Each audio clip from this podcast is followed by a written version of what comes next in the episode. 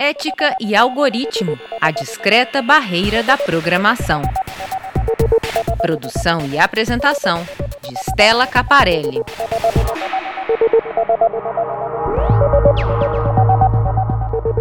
No Brasil, um número cada vez maior de especialistas e ativistas estão apontando os problemas éticos relacionados à aprendizagem de máquina. Neste episódio, vamos conversar sobre representatividade e aprendizagem de máquina com Dalai Ribeiro, pesquisador do Laboratório Multidisciplinar de Pesquisa e Desenvolvimento do Departamento de Informática da PUC-Rio, liderado pela professora Simone Barbosa. A equipe acaba de concluir uma pesquisa para entender melhor como nós, humanos, tomamos decisões com a ajuda das máquinas. Também vamos conversar sobre representatividade e os desafios da participação da mulher no mundo da tecnologia com a analista de dados Anne Santos. Bom, Andalai, que bom que você está aqui conosco. Conta mais para a gente sobre essa pesquisa. Nessa pesquisa, a gente, a gente queria investigar como é, os seres humanos se comportam na tomada de decisão, é, auxiliada por um, por um, por um, por um modelo, por um sistema de, de aprendizado de máquina, em cenários ambíguos. Então, o que, que a gente fez? A gente é, fez uma seleção de imagens de animais, é, e alguns animais eles se parecem com outros, né? Então, eu posso pegar algumas raças de cachorro que parecem com lobos, mas outros animais são muito distintos um do outro. Então, a gente queria entender por exemplo, se quando a gente é, é, alimentasse isso no modelo, entregasse isso para um ser humano e o modelo dissesse que um cachorro, na verdade, era um lobo, mas eles fossem meio parecidos, se as pessoas iam seguir essa recomendação do, do modelo de aprendizado de máquina. É, ou se elas iam. Não, falasse, não, isso aqui com certeza é um cachorro. É, o que a gente acabou descobrindo nessa pesquisa é que quando o modelo de machine learning, nesses cenários ambíguos, ele erra, as pessoas tendem a seguir mais a recomendação deles do que quando ele acerta até, mesmo nos cenários ambíguos. E aí a gente ainda tem assim uma certa investigação para fazer sobre por que, que isso está acontecendo exatamente, né? Então, os próximos estudos que a gente está fazendo, que é uma pesquisa em andamento, é a gente assim pontuar bem por que, que isso está acontecendo. Mas é um pouco assustador pensar que a gente tem hoje em dia uma quantidade muito grande de pessoas que tomam decisões que vão, são auxiliadas por, por, por algoritmos de aprendizado de máquina, por modelos de aprendizado de máquina. E essas decisões não necessariamente elas são óbvias, né? Diferenciar um, um, um, rato de uma cobra é fácil, mas várias outras dessas decisões elas ficam num limiar que são muito mais complicados, que é o que a gente está chamando de, de, de, de ambiguidade aqui. E essas decisões precisam ser tomadas com muito cuidado, porque as pessoas têm. As pessoas faz parte da dinâmica de trabalho dessas pessoas confiarem né, nesses, nesses, nesses modelos, nessa inteligência artificial, mas elas têm que ter uma confiança que seja apropriada. Ou seja, ela tem que confiar quando esse, esse modelo acerta, mas ela tem que desconfiar quando esse modelo não está entregando algo que é correto. Então a gente está tá, a gente tá trabalhando isso, eu e meus coautores, né, a professora Simone, o, o Gabriel Barbosa, a Marisa e o professor Hélio, para a gente entender um pouco mais como isso funciona, até para a gente conseguir traçar no futuro alguma, é, algum mecanismo para auxiliar as pessoas a terem uma confiança que seja apropriada para esses modelos de inteligência. Bom, pelo resultado da pesquisa, eu entendo que devemos ter muito mais cautela com o que é apresentado pelos algoritmos. Eu acho que, que a gente tem que ter muito cuidado para confiar é, é, nos algoritmos nos modelos, especialmente se o cenário que a gente está trabalhando ele não é um cenário é, simples. Então, para cenários é, é, simples, quando o modelo errou, as, tanto uh, os especialistas quanto os leigos conseguiram identificar que aquilo estava errado. Então, quando o modelo uh, apresentou, falou que era uma cobra, um animal que era muito distinto de uma cobra, e, o, a, as pessoas conseguiram identificar. Mas quando isso foi ficando muito mais nebuloso, é, isso, é, isso isso entra numa fronteira que é muito difícil para a gente é, é, é, identificar e às vezes o fato disso vir de uma máquina traz uma confiança exacerbada do que do, daquela predição. Então a gente tem que ter muito cuidado, a gente tem que quem está fazendo esses modelos e quem está é, consumindo esses modelos tem que entender bem o que está acontecendo ali para a gente não tomar uma decisão às cegas assim. Como o resultado dessa pesquisa se aplica ao nosso cotidiano? o algoritmo ele não aprende do nada, né? O modelo de, de, de aprendizado de máquina ele não aprende no vácuo, no, no, vazio. O que acontece é a gente tem uma infinidade de dados, a gente tem vários exemplos e a gente alimenta esse, esse, essa inteligência artificial com esses exemplos. Então, por exemplo, se eu quero que uma inteligência artificial aprenda o que é um cachorro, eu mostro várias fotos de cachorros para ela e eu também mostro várias fotos de coisas que não são cachorro. Então, a partir desse conjunto de exemplos, é, e esse conjunto de exemplos, é, às vezes na casa do milhão, ou muito superior a um milhão de exemplos, ele aprende, ah, isso aqui é um cachorro, isso aqui não é um cachorro.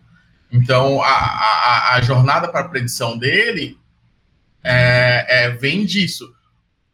A grande dificuldade é que a gente tem que fazer uma simplificação do mundo para ter esses exemplos para os modelos aprenderem. Então, o mundo é muito mais complexo do que a gente consegue colocar como exemplo para uma máquina entender.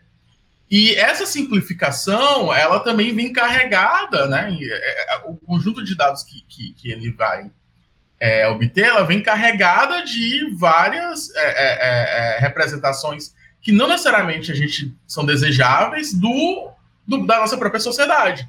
Então a gente tem que ter muito cuidado, porque é, esse algoritmo, esse, esse modelo, ele vai aprender o que a gente está ensinando para ele. Só que quando a gente está falando de milhões de dados, às vezes a gente nem tem tanta certeza do que a gente está ensinando. Assim, a gente não consegue checar coisa por coisa, a gente não consegue ter uma dimensão tão grande do que, que esse, esse algoritmo está aprendendo. Então a gente tem que ter um olhar com muito cuidado para que esse algoritmo consiga fazer essa predição lá no, no, no, no final. Então, é, o, o puxando o exemplo do Netflix que você que você citou, o algoritmo está lá vendo tudo que você clicou, tudo que você é, avaliou bem, tudo que você avaliou mal, o quanto você assistiu de determinado filme, ele pega todas essas informações, ele, ele, ele, ele coloca essas informações junto com as informações de várias outras pessoas que também, então, que também assistiram aquele filme, que também tem um perfil parecido com o seu, e aí ele, ele fala assim, olha, as pessoas que assistiram o filme parecido com o seu, e, baseado no que você está fazendo, elas gostaram desse filme aqui. Ou seja, o algoritmo já está aqui e faz parte do nosso cotidiano. Mas é como se eu fizesse parte de um jogo e desconhecesse quais são as regras desse jogo, não é? O algoritmo já está aqui, já é realidade, entendeu? Já está no, no nosso cotidiano. A diferença é que agora a gente está caminhando para um tipo de algoritmo, para um tipo de é, artefato computacional, que é muito mais difícil você entender como ele funciona. E essa, é, é, essa opacidade, ela traz vários riscos, porque se eu não entendo como o, o, o algoritmo vai, vai me dar uma nota para o meu Enem, como é que eu me preparo para isso, entendeu? É, é difícil, então é, é, isso abre espaço para muitas coisas nocivas para a sociedade mesmo. Por que é importante, então, garantir a diversidade no meio da ciência de dados, ou seja, pessoas de diversos grupos?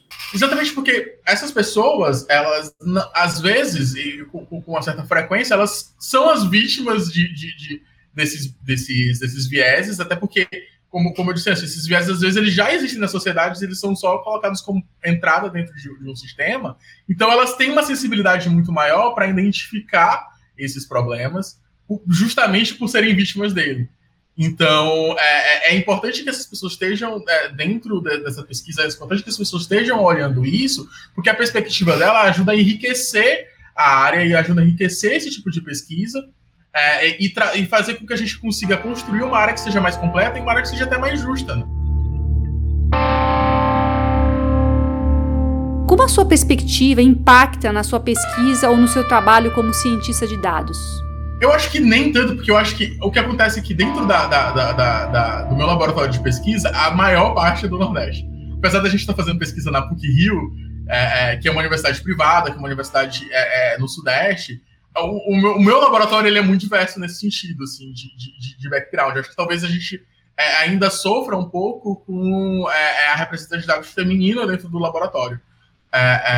mas é, ainda assim, eu acho que talvez o meu laboratório seja um, um dos que mais tem mulheres dentro dos laboratórios é, de computação que eu conheço até. Então, eu acho que o, acho que o impacto disso foi muito menor porque eu estava muito entre meus pares. Os meus companheiros, meus coautores, são pessoas. são é, é, é, Uma das minhas coautoras, ela, ela, tá, ela mora no sertão do Ceará. Então, essa perspectiva vem, vem, vem, vem muito junto, vem, vem com muito mais naturalidade, talvez, do que se eu estivesse num outro ambiente em que esse contraste ficasse maior. É, é, mas, mas eu acho que talvez a sensibilidade que, que, que eu tenha é, para olhar para essas questões, ou o meu interesse veio para olhar para essas questões, é porque talvez eu, eu venha desses grupos que são menos representados, né? Então, é, é, é, eu, eu, sou um homem do Nordeste, eu vim de um, de um, de um, de um background é, é, social muito desprivilegiado, eu, eu não sou um homem hétero, então essas, essas questões elas têm impacto na minha vida com, com muito mais frequência do que talvez para algumas outras pessoas. Isso desperta, de certa forma, um certo interesse em eu, não, deixa eu olhar isso aqui, porque é, é, eu sei que se, se, se algum dia é, a gente tiver algum, algum problema muito nocivo, em relação a isso, talvez eu seja um dos primeiros afetados, né? É, então, isso, isso, é, isso não é nem necessariamente algo que eu pensei muito, estou pensando aqui agora, mas eu acho que faz muito sentido é, é, eu, eu ter, na hora que eu fui para o doutorado, eu falei assim, não, eu quero ir trabalhar um pouco com isso aqui agora. Porque eu queria, tipo, porque essas coisas têm um impacto muito forte, né? Dá uma dica para quem não é cientista de dados sobre como podemos usar o algoritmo ao nosso favor. Eu acho que uma questão que, que, é, que é importante e talvez seja no nosso alcance é justamente a gente é, aumentar a perspectiva desse algoritmo a partir das nossas próprias atitudes, do nosso próprio comportamento digital. Então, se é, é, a gente fala muito de bolha hoje em dia, de bolha social, e é, essa bolha é uma forma que a gente retroalimenta esse algoritmo com o que a gente pensa. Então, é importante a gente tentar é, buscar outras perspectivas e, e, interagir com essas outras perspectivas para que a gente consiga treinar esse, esse, esse algoritmo, retroalimentar esses sistemas que a gente que fazem parte do dia da gente, dia a dia da gente, com mais informação é, é, é do que o que ele tem hoje. Porque se você sempre está tá, tá, tá, tá, olhando uma única perspectiva, vai chegar uma hora que esse, é, é, é, esse modelo vai entender que é aquela única perspectiva que você quer saber. Então, ela vai reforçar, é, é, é, às vezes até nocivamente, o que você pensa. Então, é importante você buscar informação, olhar, é, é olhar vários, vários, várias perspectivas, olhar as coisas com diversidade, olhar, olhar o conteúdo de pessoas que são diversas, para você poder ajudar a, a, a, a esses sistemas que você está interagindo a entender que aquilo ali também é importante.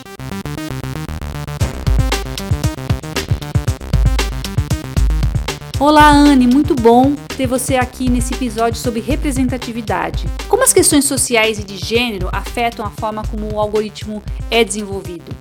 É, vou fazer uma descrição audiovisual para quem não consegue me ver, já que ou não me conhece nas redes sociais, não consegue me ver, já que a gente está no podcast.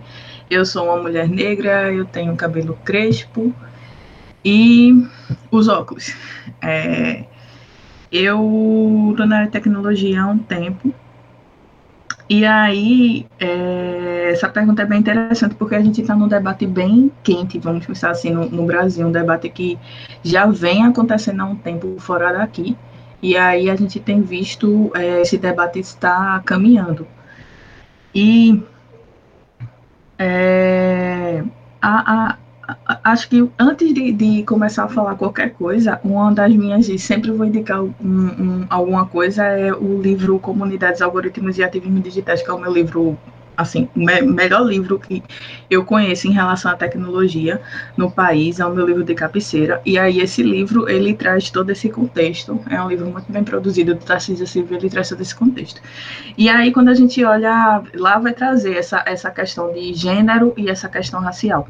E aí, quando a gente começa a pensar sobre esse assunto, como a influência pode, como essa, esses dois fatores podem influenciar, a gente precisa pensar que a, tecnologia por um bom tempo, assim, é, talvez isso seja uma, uma fala muito comum, mas às vezes a, a gente está numa bolha que não percebe. Mas a tecnologia, por um bom tempo, ela foi do, domínio da aquele, aquele estigma que tem, né, do, do homem branco, do, do homem que está ali, da pessoa que desenvolvedora que está ali, o, o, aquele estereótipo do nerd que não conversa com nenhuma pessoa e é sempre centrado naquilo que está desenvolvendo. Então, exatas era sempre um mundo muito difícil de você, que você olhava e era muito para um, um, grupo de pessoas.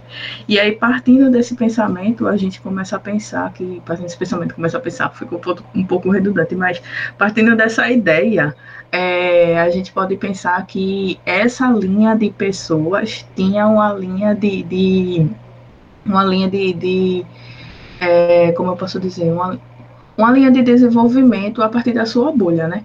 É, se um, exemplo muito prático é se eu não convivo com uma pessoa, por exemplo, que tem é, algum tipo de deficiência, eu raramente vou começar a pensar nas questões de acessibilidade.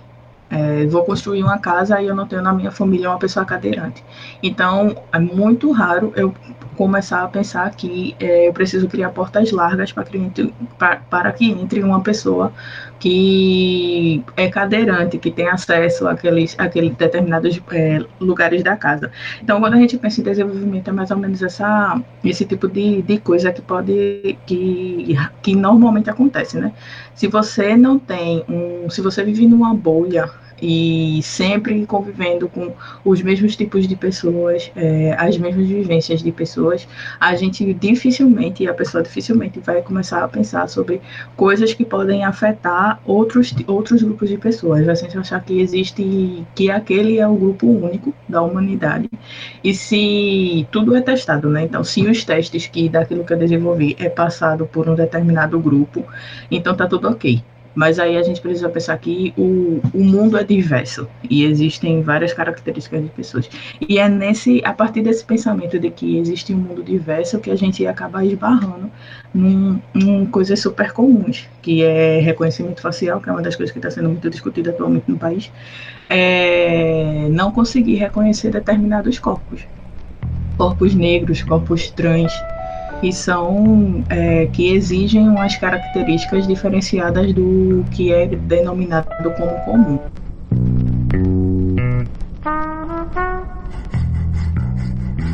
O algoritmo é afetado por quem o desenvolve? A gente precisa pensar que a tecnologia ela é um reflexo daquilo da, de quem está construindo. Então, se eu sou uma pessoa que possui determinados pensamentos relacionados a determinadas coisas, eu vou reproduzir aqueles pensamentos, ainda que de maneira que eu não queira, é, é, de maneira intencional, né? Ainda que eu não faça isso de maneira intencional, mas de algum jeito eu vou reproduzir o, aquele pensamento ali. É, um bom exemplo, assim, para entender isso é, é pensamento computacional, que é você pensar as ações que você vai fazer e aí, depois que daquilo que você pensa e desenvolve as ações a partir de, uma, de um contexto é, é, físico, né, da, do seu dia a dia, tipo, é como é que eu faço para abrir uma porta? Aí eu levanto, nanana. várias pessoas vão ter várias maneiras de abrir uma porta. E aí a gente precisa pensar numa maneira que seja comum e que dê certo para todo mundo quando a gente vai pensar em algoritmo é a mesma coisa. E isso se, se dá, é porque a gente está falando aqui no contexto de tecnologia, mas isso se dá em, em todas as áreas. Sempre que a gente vai é, fazer alguma coisa em determinada área, a gente vai estar tá refletindo a, a gente naquilo que a gente está fazendo. Então, não poderia ser diferente na hora que eu for codar alguma coisa, na hora que eu for criar alguma coisa. Eu vou estar tá refletindo é, aquilo que eu penso, aquilo que me construiu naquele algoritmo, naquela coisa que eu estou construindo.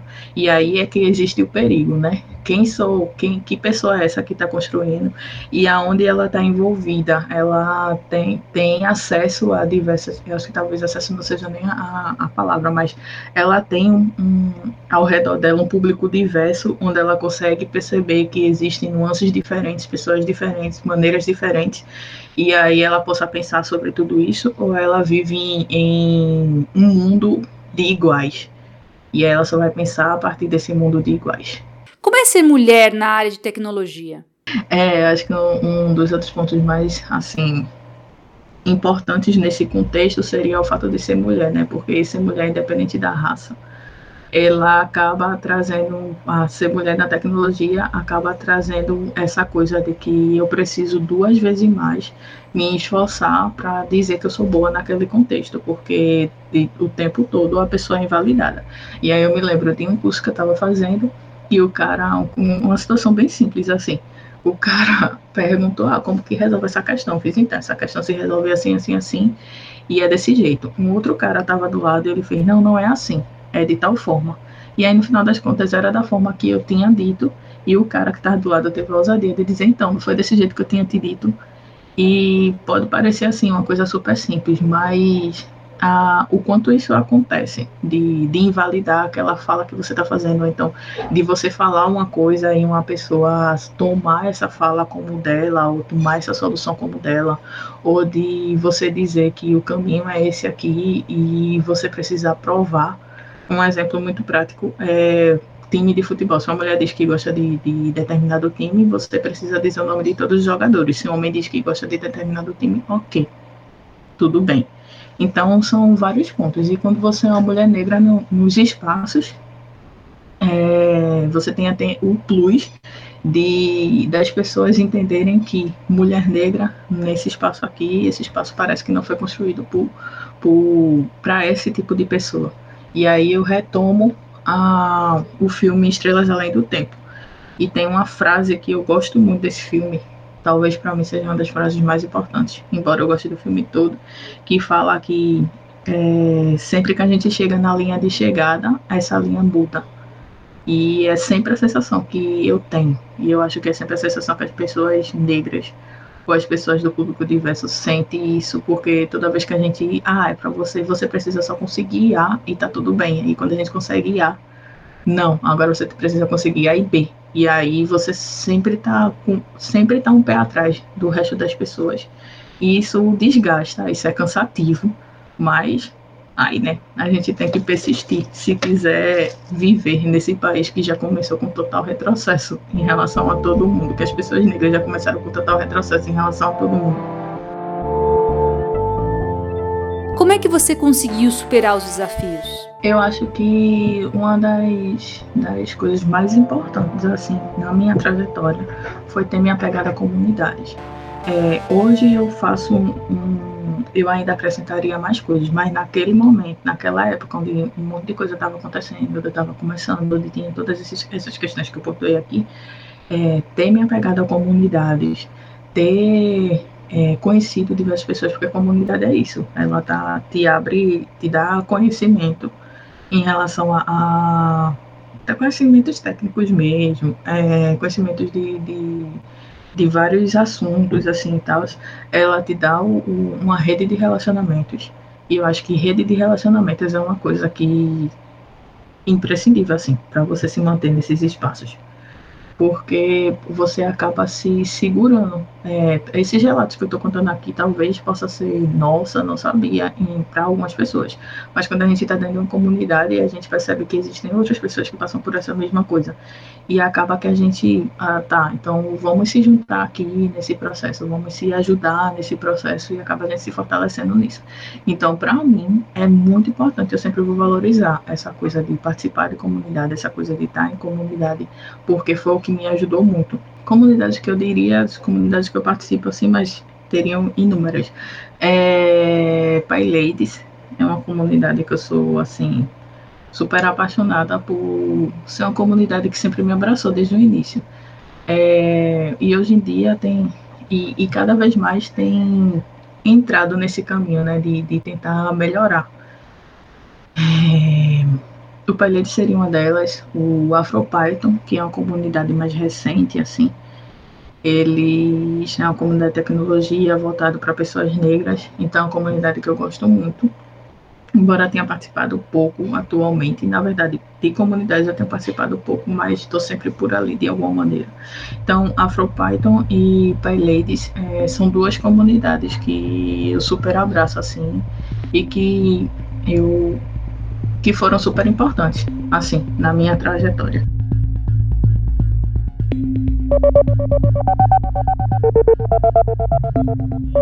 Ética e algoritmo a discreta barreira da programação. Produção e apresentação de Stella Caparelli.